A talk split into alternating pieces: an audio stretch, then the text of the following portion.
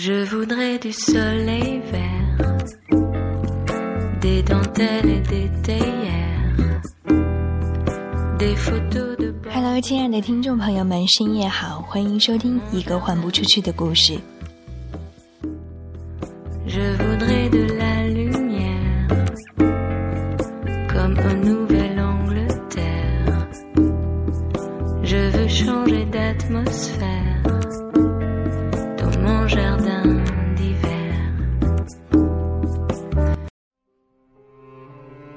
Listen, there are times when life calls out for a change, a transition, like the seasons.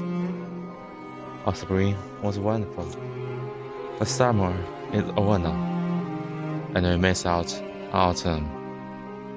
And now, all of a sudden, it's cold, so cold that everything is freezing over. Our love fell asleep, and the snow took it by surprise. But if you fall asleep in the snow, you don't feel that's coming. Take care.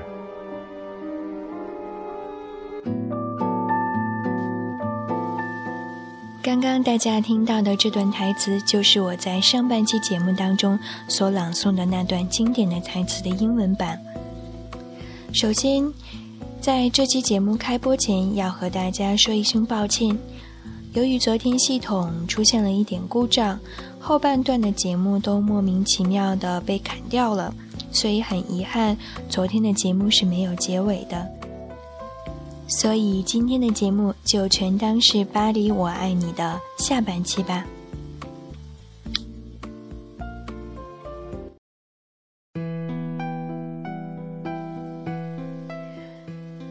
在上次的节目当中，曾经提到了《巴黎我爱你》影片当中那些让我难忘的小故事，讲到了一对小丑演员在监狱中发生了爱情故事。后来他们出狱了，而且生了一个很可爱的小男孩。这就是上期节目当中我没有讲完的那个故事。在《巴黎我爱你》当中，还有两个小故事让我非常的难忘。欧洲到底有没有吸血鬼呢？这可能一直以来都是一个谜。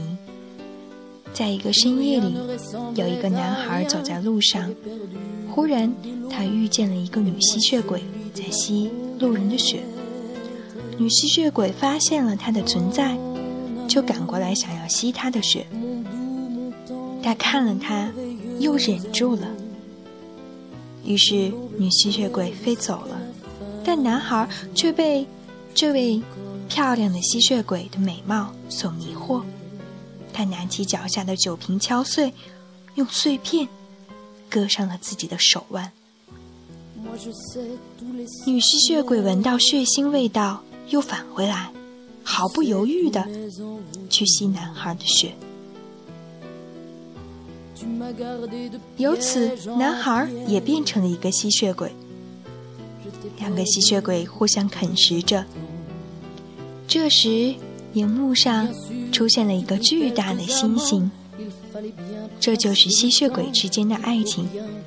他们也有与众不同的示爱方式。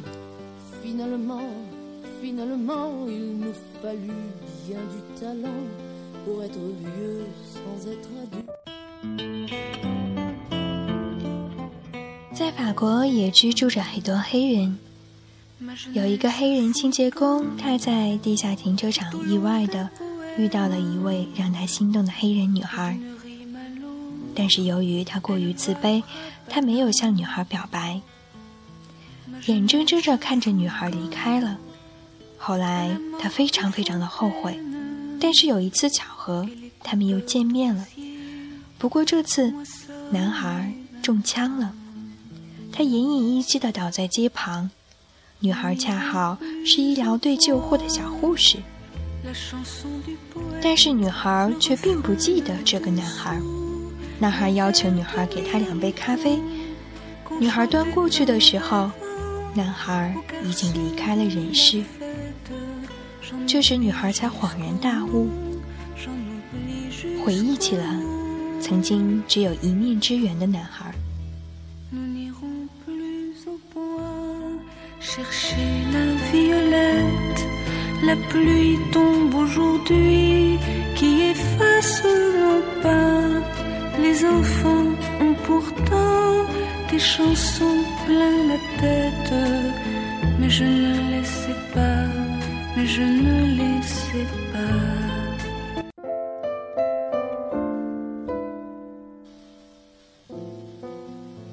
片的结尾故事落幕在蒙素利公园。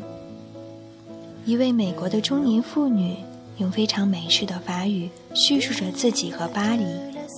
她行走在巴黎，感觉努力靠近巴黎。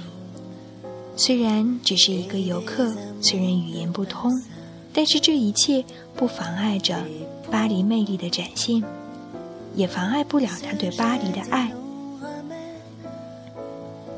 他望着川流不息的人群，此时他。多么希望自己就是个法国人，能长长久久地居住在这个陌生而又极具魅力的城市。他忽然想起了自己的前男友，虽然两个人已经分手有十几年了，他们也都有了彼此各自的家庭。最后，他参观了巴黎的公墓，看到历史上叱咤风云的人物安静地躺在那里。他也收获了自己的感悟。其实仔细观察就可以看出来，故事的结尾处，将几个画面穿在了一起，我们会惊异地感受到，原来在这十几个故事当中，很多人是相互认识，或者可以互相看到的。巴黎很大，其实巴黎也很小，我们努力的生活着。热爱着这座城市，巴黎值得每个人去行走、热爱、迷恋。说起这部影片，已经不算是严格意义上的法国电影，它应该是属于世界的，因为每一个人眼中都有一个属于自己的巴黎。现在在节目当中。的这首背景音乐就是这部影片的片尾曲。我记得在我观赏这部影片时，当所有的故事落幕以后，我还是久久的留在了座位上，把自己沉浸在这悠扬的旋律当中，久久都不肯离去。最后，我终于选择。在这旋律中离开影院，因为我想把这份美好永远的留在记忆当中。我也非常感谢在那一天能够陪伴我去观赏这部影片的朋友，是你能够让我有机会透过荧幕去感受巴黎。关于更多巴黎的故事，我会去亲自探寻。去感受那里浪漫古老的气息，感受它慵懒随意的自在和不可一世的优雅。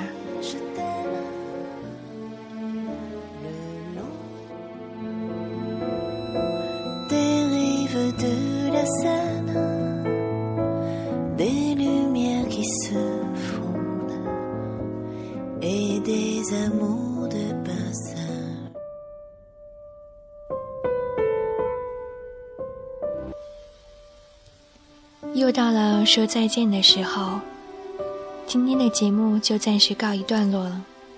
感谢收听，祝你的梦里也能有个分外美丽的巴黎。